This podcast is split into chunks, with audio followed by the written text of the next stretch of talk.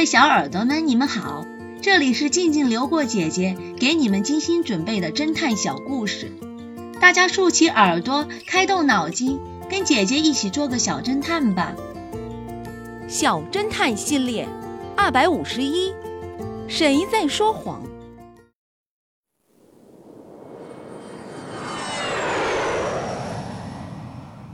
？Lock、Polo 和 John，他们三个人。是迈阿密一家著名的珠宝公司合伙人。去年的二月，他们三个人相约坐飞机去佛罗里达州，在 John 的别墅度假。一天下午，John 和 Polo 一起去钓鱼。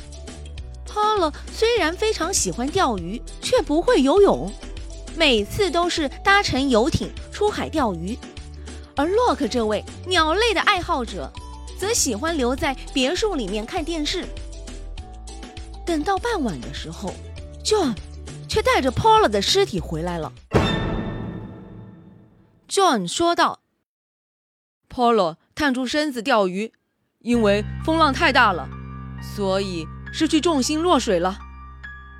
我把他捞上来时，Paula 已经淹死了。”而 Lock 则说：“我本来在后院里乘凉。”我突然发现一只罕见的绿色小鸟飞过头顶，我便追了出来，跟着小鸟来到了前院。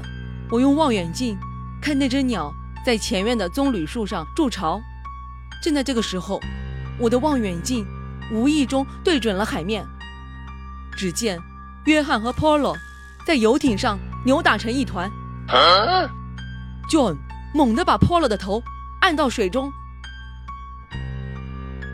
尸检报告证明，Polo 确实死于溺水。两个合伙人的证词自相矛盾。按照这上面的证词，Lock 在撒谎。小侦探们，你们知道 X 神探为什么这样说吗？下集告诉你们答案哦。地道的开关，这个故事的真相是。